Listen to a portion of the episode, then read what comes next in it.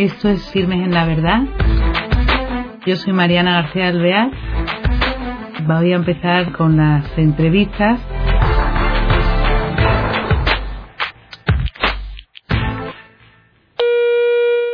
Hola queridos oyentes de Firmes en la Verdad. Tenemos la suerte hoy, como siempre, es que tenemos mucha suerte, ¿eh? de tener una persona que viene de muy lejos y viene a presentar un libro y nosotros hemos aprovechado para casarle. Él es Luis Uribe Arbeláez, es nacido en Medellín y es arquitecto de profesión. Es padre de familia, tiene dos hijos y por su trabajo ha vivido en España, en Italia, en Emiratos Árabes eh, Unidos y en Colombia. Y pues yo tuve la suerte de encontrármelo, de conocerle a él y a su mujer y de verle tomando notas, trabajando en una peregrinación a Tierra Santa. Y la verdad que pues nos sorprendió porque era una peregrinación, pero él trabajaba más que nadie y su mujer ahí apoyando y pues nos ha sorprendido el ver que por fin su tesón logra conquistar lo que él quería, que era hacer un libro. Hoy lo tenemos con nosotros y sobre ello vamos a hablar. El libro tiene un título muy interesante que él nos contará. Luis, muy buenas, qué alegría saludarte, ¿cómo estás? Igualmente, Mariana, eh, es un placer para mí estar aquí con vosotros. Qué bien. Oye, bueno, sin demora, quiero que nos presentes a ver cómo es el título de tu libro, que es un título muy actual, ¿eh? parece como de si fuera casi virtual. Y un poco, ¿qué es lo que te lleva a escribir este libro? Mira, te cuento, Mariana, a ver, el libro se llama Jesús 4.1 se llama así porque es los cuatro evangelios en un solo relato, o sea, es como poner, como fundir los textos de Mateo, Marcos, Lucas y Juan, eh, como si como si lo hubiera escrito una sola persona, sin que quede faltando ni una sola palabra de los textos evangélicos. Eso. O sea, que se, se respeta todo, simplemente que se funde. Sí. Eh, se funde en un solo relato. Y, y la verdad que queda como muy la literatura queda como más actual no muchas veces cuando tú lees los evangelios a veces lo ves un poco un, tris acartonado porque porque primero está el lenguaje bueno los evangelios han tenido han tenido su su propio desarrollo entonces tienes pues del griego, al pasar del griego al, castellano, pues obviamente queda con giros que no son propiamente los que usamos todos los días. en cambio, así, así fundidos, pues quedan con una literatura más actual, digamos. Y, o sea, sobre todo de comprensión, pero dices tú que es muy importante porque la gente dirá, oye, que entonces, ¿qué pasa? ¿Que lo hace a su modo? Has dicho tú que con puntos y comas todo es fidedigno, porque tiene la licencia eclesiástica, ¿no? Claro, claro, tiene, tiene el imprimatur del Arzobispado de Madrid, precisamente, aunque en realidad el libro fue escrito como para todo el mundo, o sea, el libro fue escrito para que lo lea igualmente un creyente que un no creyente, porque simplemente es explicando lo que va pasando en, en, los evangelios. O sea, yo he querido hacer un libro donde que, que le pueda servir igual a, a grandes, a chicos, a a, ateos, a creyentes, y la verdad es que al final, o sea, es un libro que no tiene nada de doctrina. Bueno, obviamente tiene la doctrina de Jesucristo y, es él el que va hablando durante los evangelios. Pero la función mía, digamos que ha sido más explicar qué es lo que está diciendo y por qué lo está diciendo, no meterme en cuestiones, digamos, doctrinales. O sea, cuando digo, cuando, por ejemplo, si la iglesia explica algo, pues yo digo, mire, la iglesia aquí explica esto. O sea que tiene eh, notas continuas a pie de página o... Sí, son notas, son notas continuas explicando absolutamente todo. O sea, eh, desde las palabras que muchas veces no se entienden. Por ejemplo, cuando a ti en la transfiguración te dicen como ningún batanero pudo limpiar, pues, y tú dices, ¿y qué es un batanero? Entonces yo explico que el batanero era el que manejaba un batán, que es una máquina hidráulica que, que le daba vueltas y vueltas a las prendas de vestir en el río y entonces iban quedando más blancas. Pues, interesante, pues, ¿eh? pues voy explicando todos esos términos que, que muchas veces no entendemos. Por ejemplo, la palabra la palabra evangelio que todos conocemos como la buena nueva. Pues aparte la buena noticia, pues eso porque Benedicto XVI en, en su libro explicaba que los evangelios eran como los edictos del, del César. Entonces los edictos del César se tomaban siempre, eh, sí o sí, como buenas noticias, porque se supone que el César era mm, portador de bien donde quiera que fuese, pues así era una buena noticia. Pues Jesús lo que dice es, la, la verdadera buena noticia es que el reino de Dios ha llegado a vosotros, o sea que se ha cumplido toda la alianza que tenía Yahvé desde el principio con Abraham y que se ha cumplido en, la venida de Jesús. Sí, oye, me, o sea que es muy interesante también para quien tenga inquietud cultural o de inquietudes de saber pues cómo era el sitio porque lo acompañas con fotografías o mapas me parece que sí no que eso enriquece claro, mucho. mira mira hay una cosa muy interesante del libro y es que tú en cualquier momento tú sabes en qué momento del tiempo y en qué y en qué sitio del espacio va Jesús o sea, yo te voy poniendo en las cronologías y en, por ejemplo, pongo julio del año 29, el primado de Pedro. Entonces, que salió Jesús con sus discípulos hacia la región de Cesarea de Filipo. Entonces, tú en el mapa vas viendo por dónde va Jesús. Y voy acompañándolo, sí, con fotos, con, por ejemplo, reconstrucciones que han hecho los arqueólogos de la antigua Jerusalén.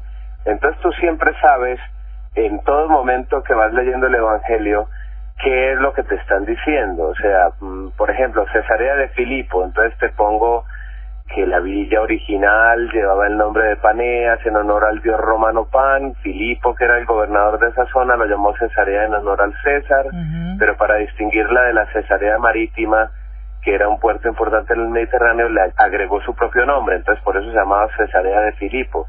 También explico quién era Filipo, eh, pues que era descendiente de Herodes el Grande.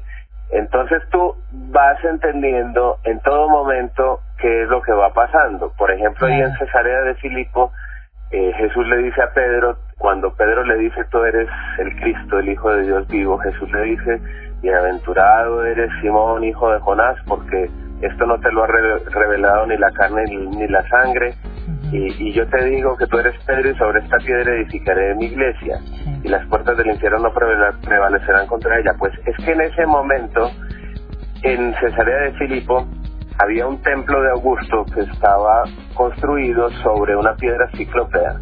Entonces, como están viendo eso desde donde ellos están ahí sentados, están viendo el templo a lo lejos, entonces Jesús por eso le dice, mira, así como ese templo está construido sobre esa piedra ciclópea, así tú, Pedro, vas a ser la piedra sobre la cual yo edificaré mi iglesia. Entonces, e, es, es muy bonito ver cómo Jesús las cosas que dice las va diciendo completamente insertas en el contexto geográfico, en el contexto social y, y, y que, o sea, que que, uno está acostumbrado a leer el Evangelio y a pasar por encima de esos detalles, pero que esos detalles son los que realmente le dan sabor al relato evangélico. Oye, qué interesante, porque además, claro, es distinto poder eh, ver las fotos, ubicarte, eh, centrarlo, como tú dices, con el lenguaje. Lo que pasa que quizá eh, va a tener mucho éxito también porque te sirve hasta para consulta, ¿no? Como de fondo, como eh, para tener en la biblioteca porque me, te puedes centrar si tienes que preparar un tema, si tienes te ayuda mucho a ubicarte. ¿eh? Claro, uno, uno incluso muchas veces ve los sacerdotes predicando y ve que tienen que tener que tienen que tener los dos o tres o cuatro evangelios abiertos al tiempo para poder ir comparando uno con otro a ver qué va diciendo. No, pues yo ya te hago ese trabajo de fundir los cuatro en uno, porque por ejemplo, en este relato del primado de Pedro, pues está presente Marcos, Mateo, Lucas, entonces al final queda todo muy bonito. Por ejemplo, ahí al principio, fundiendo los cuatro, dice, salió Jesús con sus discípulos hacia los pueblos de la región de Cesarea de Filipo. Por el camino hacían oración en un lugar solitario y los discípulos se encontraban junto a él y les preguntó, ¿quién dicen los hombres que es el Hijo del Hombre? Entonces, explico también qué significaba lo del Hijo del Hombre. El Hijo del Hombre viene de una profecía de Daniel.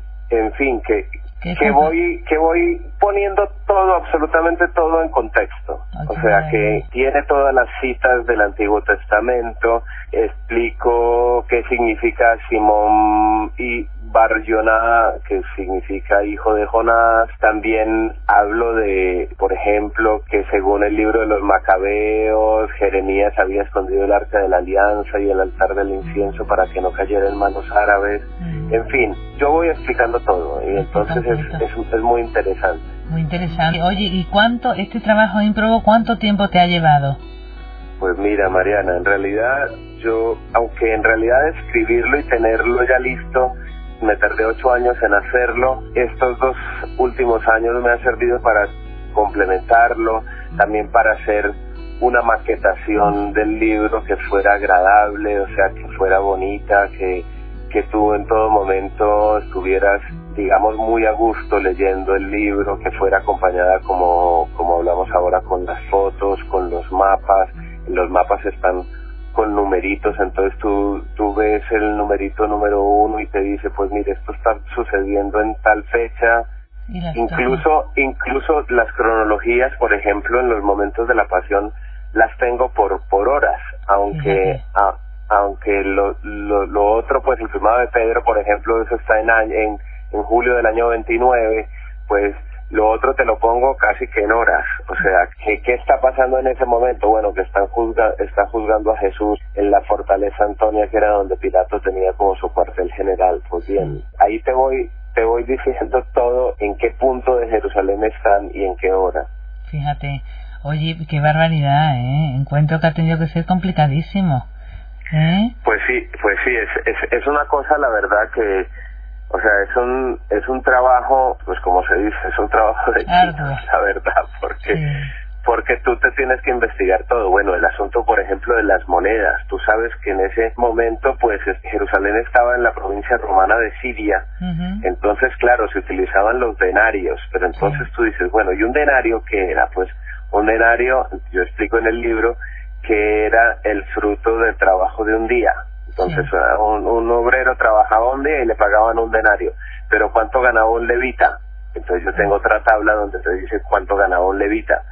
Eh, mm, te digo, por ejemplo, que en ese momento, entonces, todo lo que era griego es como lo que ahora es americano. Entonces, obviamente, pues entonces, en este momento utilizamos, pues, eh, el euro, pero utilizamos también el dólar. Entonces el dólar era como la moneda griega en ese momento. Mm. Y aparte de eso estaba la moneda religiosa, que era la moneda con la cual se hacía el tributo en el templo. Pero entonces esa moneda religiosa eran los que, los que se llamaban los ciclos de plata. Entonces, claro, tenía que haber cambistas a la entrada del templo que te cambiaran denarios o dracmas, denarios romanos o dracmas griegos a moneda religiosa que era en la que tú ibas a hacer la ofrenda. Entonces, eh, contra esos cambistas es con los que Jesús se enfada.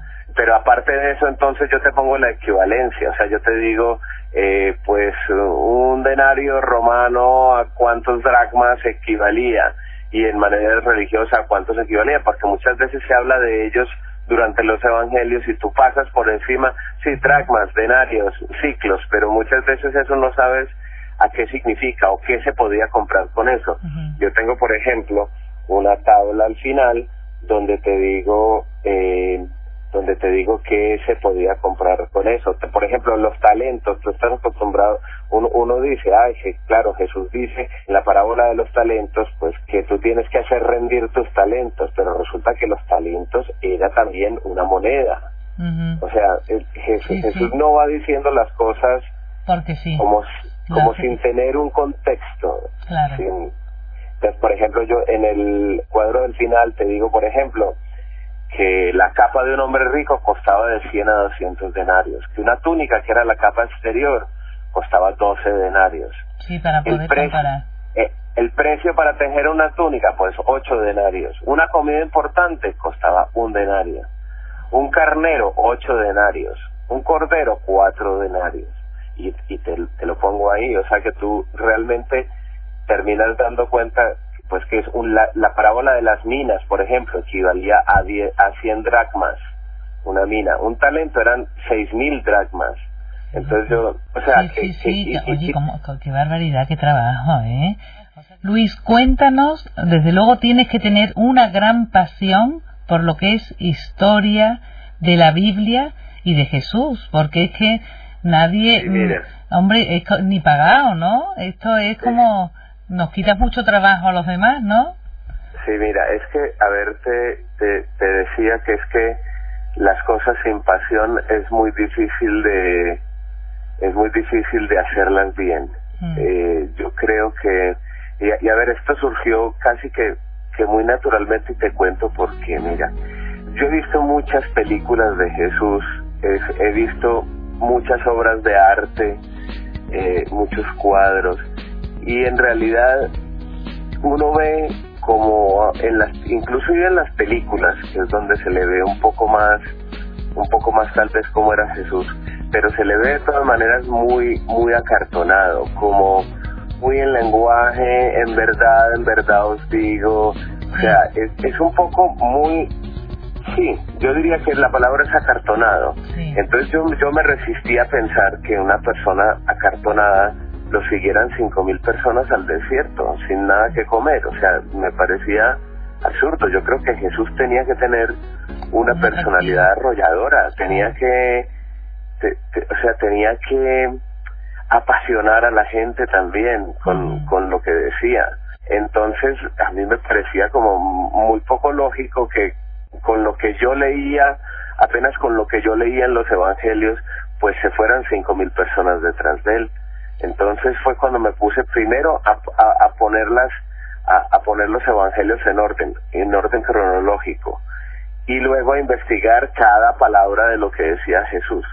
Entonces, eh, eso es precisamente lo interesante del libro. El libro tiene más de 800 notas a pie de página, entonces imagínate.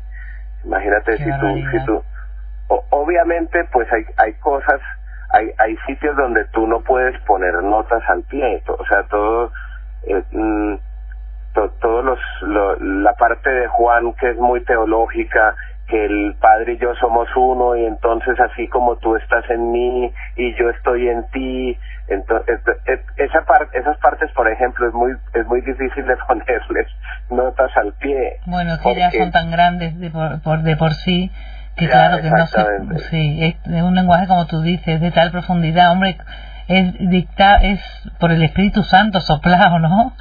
Entonces, claro, ahí no le puedes em, poner nada porque se dedica solamente a lo espiritual y eso es, Exactamente. claro, lenguaje divino, y ya no entra nada. Claro, pero pero la gran, la gran ventaja es es de tener, eh, pues mira, tú sabes, eh, Mateo escribió su evangelio principalmente para judíos. Mm. porque era como entre los que él vivía y él y está y está aseverado por por por Patías que es, era un obispo. Bueno yo explico ahí todo el asunto. Está aseverado por él que Mateo lo primero que hizo fue hacer como una lista de los dichos de Jesús. Esos dichos se llamaban los logia. Entonces pues eh, entonces él empezó para su propia predicación empezó a escribir como las cosas que se acordaba que había dicho Jesús. después con, con base en esos en esos logia eh, digamos que escribió un protoevangelio él, un protoevangelio. Eh, luego Marcos escribió, Marcos era el intérprete de Pedro en, en Roma entonces Marcos empezó con toda la predicación de Pedro a escribir su propio evangelio, pero ya tenía, digamos, a la vista los los logia que había escrito Mateo y luego Mateo también complementa por su parte esos logia con, con todos los hechos de la vida de Jesús. Mm. Aparte de eso, pues Lucas se informa de todo, él mismo lo dice que me informé de todo, eh, digamos muy acuciosamente cuando en, en su digamos, en su introducción del Evangelio. eh, entonces, eh, digamos que esos son los tres evangelios sinópticos, pero el, pero Lucas está, está trabajando con Pablo, que Pablo habló muchísimo con los discípulos.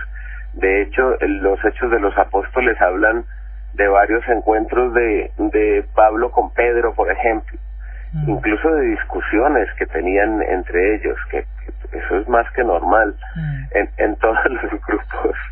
Entonces, y luego Juan, después de haber después de haber pasado mucho tiempo, porque Juan escribe su evangelio, se cree que alrededor del año 80, eh, el año 90, perdón, entonces cuando ya circulan los ejemplares de mm, o, los manuscritos de, de Mateo, Marcos, Lucas, pues ya, ya viene Juan a escribir su propio evangelio como a complementar los demás. Entonces, eh, pues Juan lo escribí incluso después de escribir el Apocalipsis, que es un libro tan denso. Imagina, todos estamos acostumbrados a ver el Apocalipsis al final del, del Nuevo Testamento y pareciera como que Juan escribió su Evangelio antes que el Apocalipsis, pero fue al revés. Mm. Primero escribió el Apocalipsis y después el Evangelio.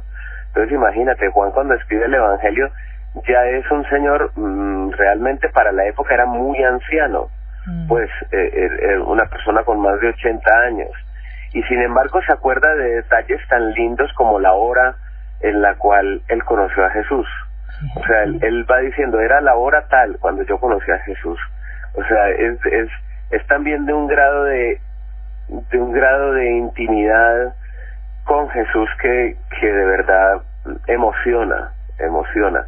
Bueno, y entonces, eh, estos cuatro evangelios, cada uno tiene un objetivo, pues el, eh, Mm, el de Mateo como de demostrarle a los judíos que Jesús es el Mesías, el de Marcos eh, hace más más énfasis en los milagros, o sea, porque tú piensas que él está predicando a romanos que son politeístas y, y, ellos tenían un Dios para todo. En cambio, mm, Marcos lo que les dice es, no, mire, hay un solo Dios y es tan Dios que hacía estos milagros.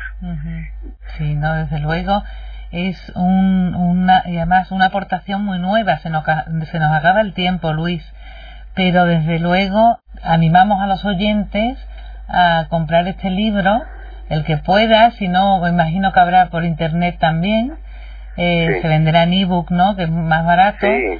Y... Mira, si quieres, si quieres te doy la, la dirección de la dirección del blog donde te dice dónde comprar en físico y en y en y en ebook. Mira, es Jesús Jesús cuatro, pero el número, no no no en letras sino el número. Cuatro punto ese sí ese sí escrito uno. Jesús cuatro punto uno. Jesús 4.1, pero el 4 y el 1 son en número. En número, muy bien, por eso, sí. Punto, punto blogspot. Muy bien blogspot.com. Muy bien. O busca en Google simplemente Jesús 4.1 y ahí te aparece el blog directamente en Google. Está muy bien el título porque resume todo fenomenal, ¿eh? 4 en 1. Entonces, pues eso, muy agradecidos y esperemos que tenga mucho éxito también, aunque es casi seguro, ¿eh? Muchas gracias, Mariana. Bueno, que te vaya muy bien por la entrevista y ojalá que este libro, este libro le pueda servir a todos como me ha servido a mí. Es verdad. Pues muchísimas gracias, Luis. Hasta otro día. un abrazo muy grande y muchas gracias, a ti.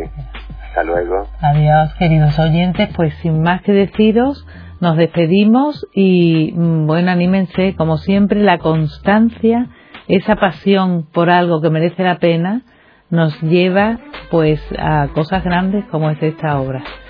Hasta el próximo día.